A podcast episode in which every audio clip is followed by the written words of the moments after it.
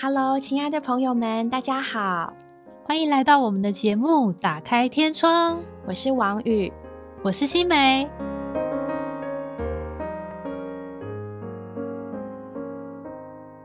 各位亲爱的朋友们，欢迎来到今天《打开天窗》的节目。相信大家上次听到郑荣选手对于他在这个成为一个选手路上的酸甜苦辣，大家一定印象非常深刻。可另外一面呢，选手也是人嘛，在这个赢得金牌的路上，还有甚至是读书的路上，到底他经历过怎么样的甘苦呢？那我们今天来听听郑荣的分享，也听听他讲讲爱他的人、他爱的人，还有呢一直很爱他的主耶稣。让我们来欢迎郑荣，欢迎郑荣。谁害啦？嗯，嗨。那我们可以从头大概讲讲嘛，因为就是大家肯定要了解你是一个怎么样的人。我们可以先从你的家人开始讲起嘛。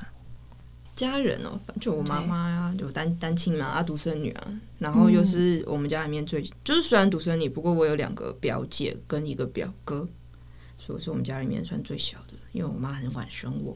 嗯，那爸爸呢？爸爸很早就过世，我小六那一年就过世了。是个什么样的情况？可以跟大家讲讲看吗？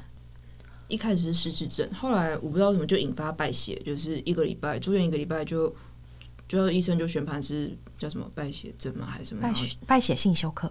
类似呢，还是什么？反正就就就走了。对，哇，小六哎，那对你是一个很大的很 shock 的事情，对，很突然，冲击很大。因为我记得我从小，因为我们家算是我外婆是基督徒，然后。我从小就在基督教里长大，那我就只就就是会想，我为什么会活在这个世界上？但我没有想过，怎么人会死掉？嗯，对我为什么没有想过人会死亡，或者是人会离开你的那一天？我从来没有想过这个问题。那小刘那一年，我就是所以这个问题就在我的里面，就是非常的冲击我。这样，嗯，我才知道原来会失去一个东西，这样，而且还会永远失去。当爸爸那时候紧急被送医，那时候你十二岁吧，小学六年级。对，然后妈妈应该也要在医院陪他。对，那你家里没有其他兄弟姐妹？那时候太刚好了，那时候大家都不在我身边，你一个人在家。嗯，有一个阿姨，有一个阿姨有陪我。那因为阿姨她那时候要上班，所以阿姨那时候晚上也要去上夜班，然后她有请假两次陪我，让我很感动。其他时间我都一一就是一个人一个人在家这样。那时候我外公外婆他们刚好去上海，他们每年暑假都会去上海。就发生在刚好我爸过世在暑假那个时候，所以整天都一个人待在家里吗？对，是个什么样的感觉呢？害怕，还有孤单，然后还有死亡。我记得我那时候每天晚上都会做噩梦，就是梦到梦到我在下水道里面一直跑，然后我所有我看到的人会从我面前倒下去不见。然后这个梦其实一直到我十八岁，甚至到我二十岁都还会做这个梦。到我记得我大学毕业都还在做这个梦。哇，是到现在可能结婚，我觉得才这个梦才没有再梦过这样。那时候你会关灯睡觉吗？哦，绝对不会，我都开着灯，然后把电视啊，以前还有收音机，嗯，开到最大声。对，然后因为我们那时候家里我们是三层楼透天，我一定三层楼的电灯全部都开着，我很害怕，真的，每到晚上都是我最害怕的时候，因为我睡不着。那是因为那时候我爸过世太突然，所以而且那时候我记得我每天都要坐一个很长的公车六四五，然后去荣总，因为我爸在住院七天，大概七天左右过世然后就是那七天的时候，我都觉得过得很漫长。嗯，然后我就看着我爸爸一天比一天很快速的，就是真的是迈向死亡。但我那时候不知道那叫死亡，我只是觉得为什么他越来越没有意识了。然后后来看到，就是等到我面对那个。画面的时候是让我觉得冲击最大，然后我都没有哭过，这样。哇都没有哭过，对，所以你把一个礼拜里面，嗯，就连他过世之后，然后我都把那个感觉藏起来，就是让我妈觉得我很，就是我有能力长大，就是我有一个能力，我是一个大人了，这样，那时候我就觉得我就是一个大人，但是我也没把这段过程让我妈知道，就是那那个时候了，我只有那时候我记得我表姐后来有有一次突然，因为我表姐的爸爸他也是跳楼自杀，就是他们也是经过了一段阴影。所以有一次，我记得我跑去跟我表姐聊，我就是会做这个梦，她就跟我说应该是爸爸的关系这样，嗯，但我没跟我妈聊过这个问题。那个时候，你觉得你应该要好像像个有肩膀的人，好像还要撑住自己跟撑住妈妈，所以你那时候的坚强是你有意识的去撑出来的，吼。对，那对你后来的你有什么影响吗？就是整个整整个人情绪就崩溃嘛。因为我觉得就是叫物极必反嘛，还是什么？嗯，就是当你越过了自己那个坎，你就会垮掉。后来我就生忧郁症这样，而且那时候我爸过世的时候，我妈还更年期。反正就是，我觉得我常常会陷在一个想要死掉的感觉里面，就觉得人生活着很没有意义。然后那时候刚好也是，嗯，因为小六嘛，是你的青春期，对刚开始就是而且你刚好那时候是不是结束了你的毽球？对，所以其实我在人生算是一个没有重心，对对没有重心觉得嗯，那我将来要干嘛这样？然后国中又是一个新的开始，又我也不知道会怎么样，所以那时候我就把那感觉压进去了。我大概到国一国二的时候就撑不住了，我就被辅导老师带去看心理医生。但那时候我不知道源头是这个啦，我那时候只是常常易怒啊，诶、打墙壁啊，什么都打过啊，打沙包啊，摔东西啊，在学校的时候。他，当时在家里啊。门都被我踢坏了，可被我破坏的东西被我破坏光了。还好那时候你还没开始练空手道，只是普通的毽球队。然后我妈就被我吓坏啊，我妈就很无助啊。我妈那是那个时候开始恢复聚会的，嗯，对，因为被你吓到，对对，她有被我的异常吓到，然后我开始跟我妈的关系变得很坏很坏，就觉得全世界都不懂我，你也不懂我，你是我妈，我跟你最远。嗯，对，就是回到家就觉得没有温暖，很害怕回家。但我觉得那也是一个阴影，就是很害怕，很害怕夜晚的来到，嗯，然后很害怕一个人。可是偏偏我常常发现我是一个人，但我是我最怕一个人。我到现在还要害怕一个人睡觉哦。还好你结婚了，有个爱你的弟兄。对，就是我发现这个阴影真的是没有办法克服，自就是一个人睡觉，就是一个很不安的感觉，随时会有东西失去，然后随时会有个东西是你掌握不住的，它就不见了，然后你一辈子再也找不到他，这样嗯嗯，所以小时候跟爸爸感情很好。没有。小时候我爸要打我，把我打大的，你小时候也蛮皮的吧？应该是看得出来，就会捣蛋那种。两不教父之过，揍。对，所以以前都是被揍大的。以前跟我爸感情没有很好，但是但是我觉得没有爸爸的感觉还是有差。对，好像就是有有一种说不出来的感觉，就是哎、诶为什么别人都有爸爸，然后你没有这样子，好像心缺了一块，这样吗？对然后都会觉得自己就是男生，我就是男人。而且你那时候你体育什么表现都比他们还要好，对，就是篮球场上可能还可以电爆男生那种。也没有到电爆了，就是后来男生有突然间不知道什么男生长高就变很强，对，但是赢过很多女生啊，至少在女中女生当中是前面的，嗯，所以那时候就很压抑这样。嗯你前面提到说有一段时间你得了忧郁症，嗯，那段期间你是自己意识到的吗？还是你的家人陪伴你？我家人也不知道哎、嗯我家人只觉得我反常，嗯然后只觉得我怎么这么可怕，怎么跟小朋友的时候完全不一样。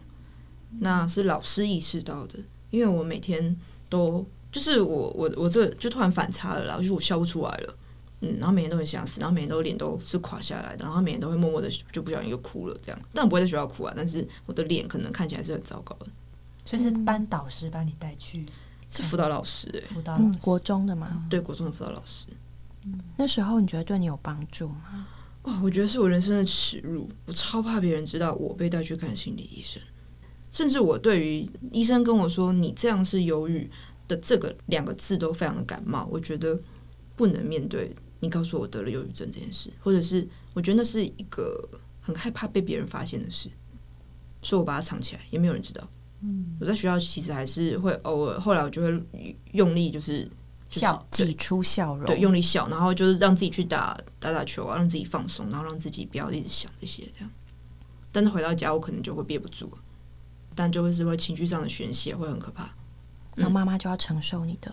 对然后通常这时候，如果妈妈不在，我会更痛苦，我会更想死，我会发现我这里也不是，那里也不是，就是做什么都不对。那时候也是我没有聚会的时候，这段时间大概维持了多长时间？嗯，国一到高高二吧。到你开始打空手道的时候，还是有这个状况。一开始还是有，后来比较好哦，因为后来我高二就去了左营，嗯，就搬离开家了，就跟我妈关系突然变好了。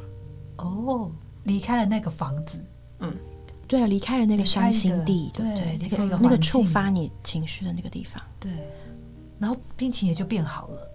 嗯，对，其实我刚上高一的时候就就有变好，就是可能因为体育班吧，已经累到我没有情绪可言，哦，每天就是拖着自己的，感觉自己的手都快举不起来，然后感觉自己的脚都不是自己的，嗯，所以那时候高一就已经明显改善，也不用用药。我记得我高中有用药一阵子，我后来高中就不用吃药，然后也没有复发。嗯然后高二的时候去左营之后，跟妈妈的关系才开始改善，嗯，就有比较像朋友，可以聊，可以接受妈，像哥们一样的母女关系。，可以接受被妈妈碎碎念，然后憋着自己不要生气。想说好吧，你就是这样子，你能念我就是这样子，感谢你。嗯，你刚刚提到说，就是你高中的时候就去了左营嘛，然后其实就是一个训练选手营。嗯，大二才从左营回来的，然后就住姊妹之家。哦，我其实想问一个问题哦，嗯，就是其实郑容啊，你的外形这么帅气，然后特别又在这个青春期的这很长一段时间，你们和众多选手都在一起。那像我自己是女校毕业的，那我可以理解，就有的时候在这段期间，你身旁都是女生，那有的人就会有一些情感或者说性向认同上的摸索。那特别对于一个帅气外形的体育选手来说，然后你又在一堆女生中间，你有没有类似的困扰？一定有。嗯嗯，就也会去尝试，也而且因为你你的同辈之间都在尝试，你不尝试你也觉得你成了异类。就是大家都在探索吧。嗯，对。嗯，然后都会交女朋友啊，你也会被喜欢啊，嗯然后你也会怀疑说，啊，我是不是就是怪人这样？我是不是就是跟他们是同类的？然后就我去尝试吧。我觉得可能因为小时候个性很冲，就是嗯每一件事情都抱持着想要尝试而尝试。嗯，越不叫你去，你越想去。对你越不叫我做的事情，我越要做。妈妈最不想的事，就是我最想做的事。哇，糟糕！嗯，可是很多人都有同感哦。对，那所以我就去尝试了。但是尝试过后就觉得，就是就觉得很痛苦，也没有因为这样而感到好像很快乐啊，就是都都没有，反而是带来了很多的痛苦，甚至也对自己有异样的眼光这样子，然后也觉得自己很怪，然后后来就觉得，嗯，应该是这个基督徒的生命里面，他的确就不是就不是可能主所喜悦的。后来觉得自己就因为是基督徒吧，我觉得很特别，就是我去尝试了之后，我里面就是非常的死亡，就非常的不快乐，然后非常的郁闷，整天就是会想很多。那因为我国中得过忧郁症嘛，其实我很怕那个想很多的感觉，我很怕回到那个痛苦的感觉里面。所以当我高中去尝试的那段过程里面，我发现我又陷进那个漩涡里的时候，我就我就带自己离开，嗯，我就不敢再碰了。那那感觉就是一个受限制，就是我不敢了。我试过，但我不敢再去试第二次，这样。就里面有一个生命在限制你，好像在管制你的一些生活的行为。对，嗯，对，但是还是会对对，还是会对自己抱抱持着疑惑啦，疑惑的心可能还是没有，就是有有减少，但是还是有一点，总是还是会觉得自己到底是不是这样子，嗯只是因为怕而不敢去，但是我就会觉得那我到底还是不是这样？那这个疑惑是到什么时候才解除了呢？他很久哎、他那种大学的时候都还会有点困惑，离开左营之后，我觉得也比较好，因为毕竟选手村也是很密集的，对，是一个比较封闭的环境哈。对对对对，非常的小狭小对。你身边的人全部都是这些女生选手。对，嗯到了大学，我觉得我住进姊妹之家之后，这个感觉很特别，就是可能因为就是你有操练灵啊，就是你享受主那个生命的感觉，会让你自然而然的觉得，嗯，好像不是、欸，你可以辨别说，就是你喜欢真的不是这个，你真的不是喜欢女生的嗯，这样子，嗯，可能是喜欢的那个就是欣赏或者就是朋友，嗯，不会到那条界限。对对对，所以很奇妙的，就是因为你刚刚说到姊妹之家，它也是一群女生，女生学生们住在一起，所以真的不完全是情境的问题。选手村也是女生，姊妹家也是女生，不完全是情境，比较多是心情上里面的一个，嗯，就是慢慢清楚明白的感觉吼。对，那我就非常好奇郑容是怎么遇到老公的呢？哎、被介绍哎、被你可以接受相亲的、你可以接受吗？啊追你的那么多，老了啊，也没多老吧？就老啦。但也是有经过大风大浪啦，就经过一些事情，然后我觉得主可能就主主真的主宰那一位的神，就是让我经过了很多大风大浪、情感的波折啊，是，所以我觉得当时我是接受的，里面也是蛮平安的。所以老公是你一看就觉得 OK 的类型吗？被你调教过的啦。啊？没有，我我知道郑荣的老公是以前是练过铁人三项的，所以体格应该也是不错。然后外形是比较嗯憨厚、可爱、阳光男孩、阳光大男孩的感觉，哦，然后蛮会做事的哦。郑荣来跟我们聊一聊你的老公好了。所以其实就是一种看到身为运动员，然后看到一个热爱运动的人，就觉得诶某种默契可以 match，对不对？很有共同话题吗？嗯他觉得有，但我觉得还好。所以他可能对他是一见钟情，就是其实瑞汉对郑容是一见钟情，所以他讲的所有东西我都很感兴趣哦，很有话题，很有话题。你讲什么我都要听。哦，对了，就是的确看起来不错嘛，就是还阳光阳光可以接受这样。然后又那时候又很 care，就想说，因为那时候刚认识他说他刚得救的时候，就觉得哈，这样以后怎么开家、啊？我可能想比较多，所以他可能他觉得什么都很好，但我就觉得就是除了外形上我觉得很 OK 以外，可是其他的我都觉得还是有点待保留这样。嗯，哎，等一下，你说所谓的开家是什么意思？小牌，我要打开我的家，然后接待弟兄姊妹们来、吃饭、聚会、唱诗歌、读圣经。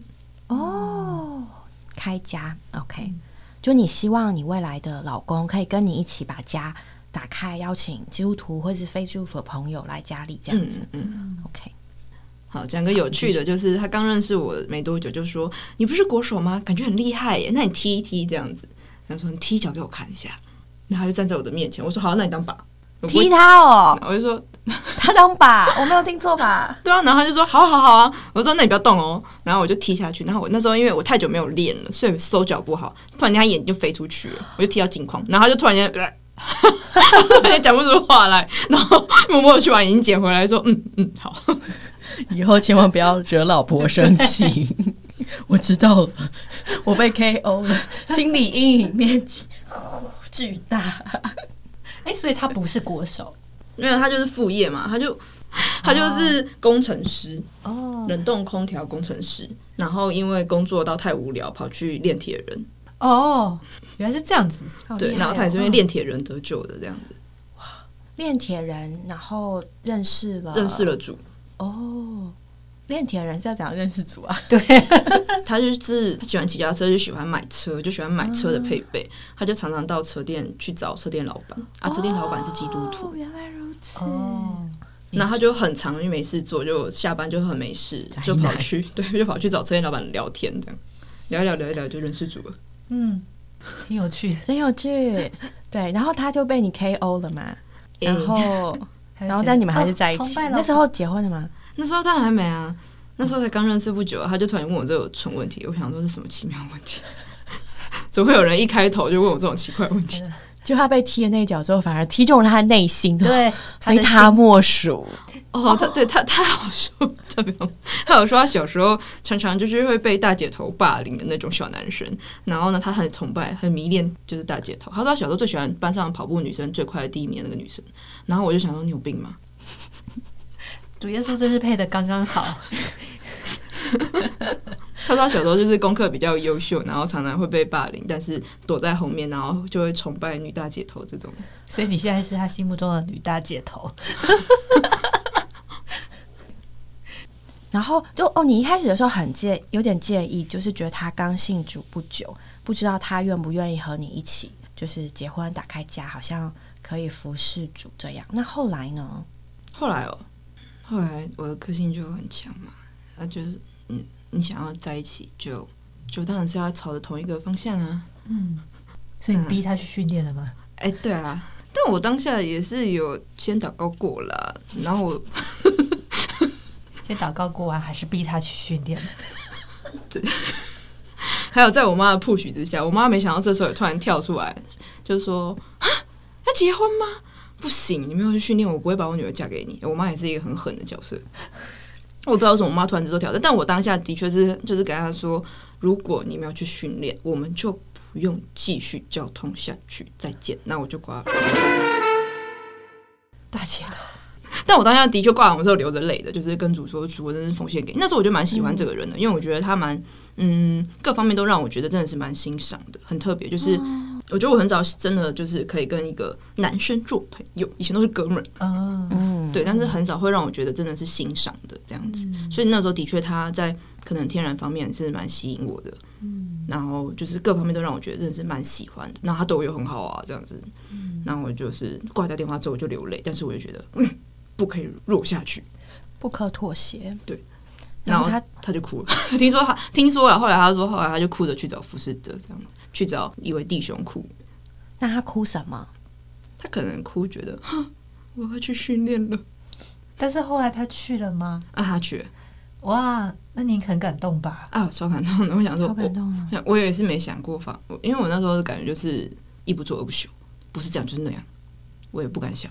然后没想到真的是这样。所以他等于是为了你放下他的工作，嗯，对还有父母的期望呢。啊，对，因对啊，为他很乖，他超乖。他也是家中的长子嘛，对不对？爸爸妈妈对对他期望很高。嗯，对，而且当时他工作好像不错，对不对？收入也蛮高的，对啊，因为他做很久，他做五年了。那时候他已经工作五年，是个老手。是个老人。所以他就参加了第一年的教会的训练，参加完了嗯那就点头了吗？就嫁他了吗？诶、原本是很希望说你可不可以训练完两年，我们再结婚啦。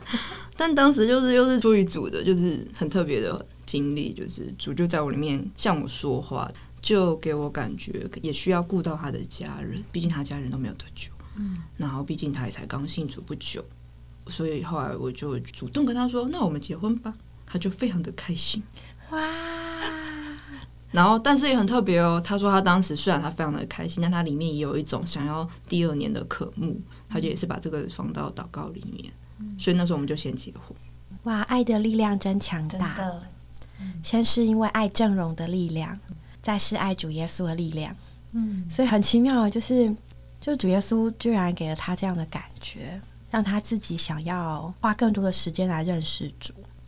而且他们结婚之后，讲讲你们结婚之后吧，你们现在有很多的小孩，对不对？哦，嗯，很多的青少年，对，对，青少年，他们真的是打开了他们的家，嗯让很多的青少年到他们的家里哦。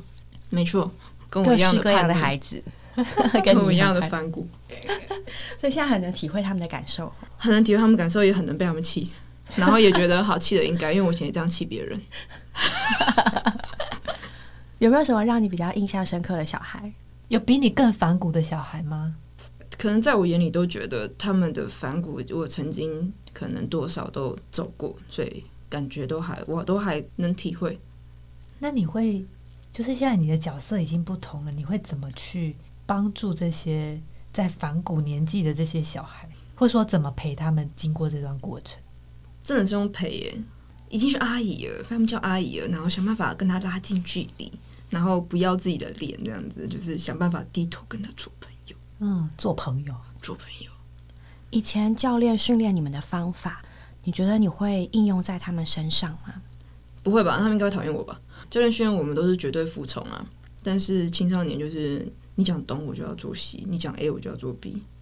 所以带心为上，哦带人先带心吼。哦，对，这一点倒是的确是以前教练教会我的事，就是带队你就是要带心，所以我觉得我陪青少年就是陪心。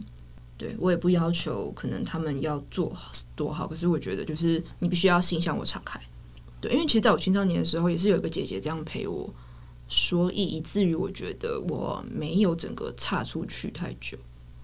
就是尽管我岔出去了，可是一直有人记得我，然后被我各种骂，还是还是后续会有人来找我。不离不弃，对对，然后直到我开始愿意转向主的时候的那一个服侍者，他就是他很特别，他也没有带我祷告，他一开始来找我的时候，他就是就是跟我聊天，然后我都会心里想好说，你应该叫我祷告了吧？然后我就觉得，嘿，你怎么不叫我祷告？怪。不属灵。然后约我的时候，竟然约我吃饭，不是约我祷告，哎，第二个怪。怎么还不祷告？然后竟然不是第三次来找我，哎，不是约我诚心，奇怪。没有叫我去聚会。对，然后我就觉得很特别。就是我现在其实也用这种方式带一些我觉得很叛逆的青少年，就是我不会叫你要干嘛，但是我就是陪着你，听你说话这样子。但是你也不要做太超过我不能接受的事情啊。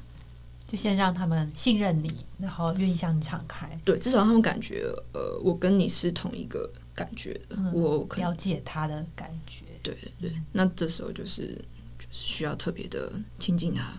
有时候他闹情绪之后，你可能就嗯算了，就这样。哎，这我真的可以见证。哎，郑荣和老公在教会生活里面照顾了很多很多的青少年。就是真的是在他们的狂飙期，父母亲都没有办法的时候，国中跟高中的年纪，然后真的一个一个的去陪他们，陪他们上山下海，陪他们攀岩，陪他们打球，带他们溜冰，陪他们生活，听他们讲，然后看他们的臭脸，就是在身边，但是也不是去教导他们要做什么做什么，甚至也没有说你要来聚会，你要祷告，像他刚刚提的，就是陪着他们，然后一个一个收服他们的心。这是很了不起，对啊，真的好崩溃。对，也是有崩溃的时候。对我想到我记忆最深刻的就是我刚服侍的时候，突然间有个青少年坐在我面前，以非常强大的分贝说：“我不要去特会。”特会是什么？哎，他说的不要去特会是那个什么青少年的特别聚会，对，特别聚会就是可能那种特别操练的，然后很多人这样子，对。当场给我个洗礼，想说震撼教育，帅，比我小时候没在怕的。对，哦，我在刚服侍青少年的时候就遇到这个，我就觉得太帅了，我一定要说服你，反而激发你的征服欲，对不对？对，等等。但是当然在过程中也是满了泪水啊，常常被骂，被骂到觉得为什么被你骂还不能跟你反驳嘞？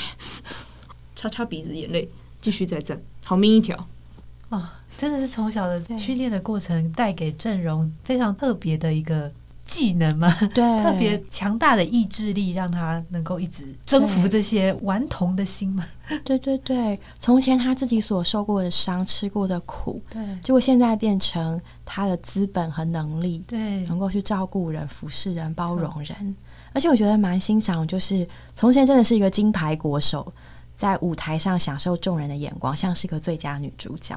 但现在呢，是一个像是个导演了，可以搭舞台，可以安排人，可以照顾人，可以规划，可以安排，可以怎么说呢？照顾跟培育出更多的优秀的下一代，嗯，两个升华到另一个境界了，真的。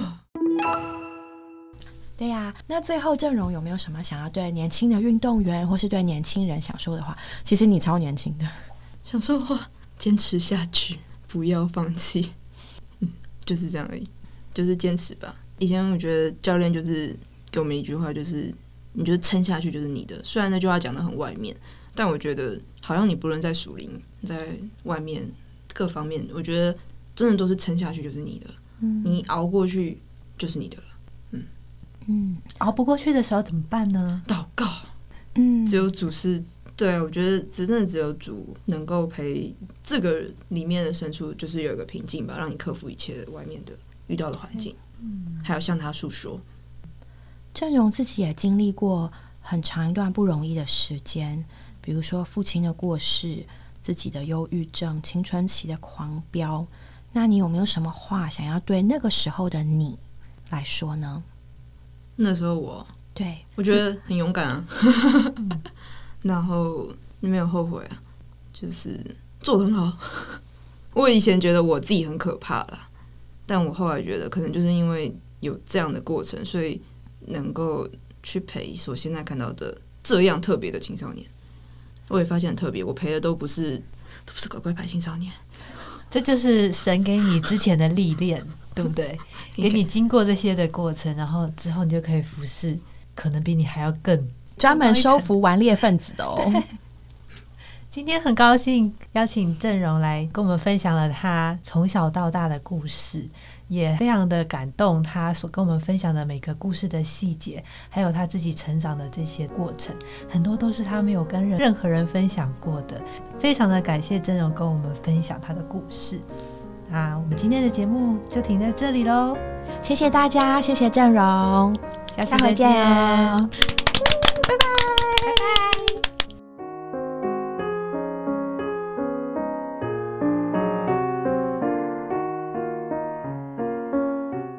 我我们今天的节目就到这里结束了，谢谢各位的收听。如果你有想和我们说的话，欢迎留言或来信给我们，也别忘了在 Podcast 平台上订阅我们。我们下周再见喽，拜拜拜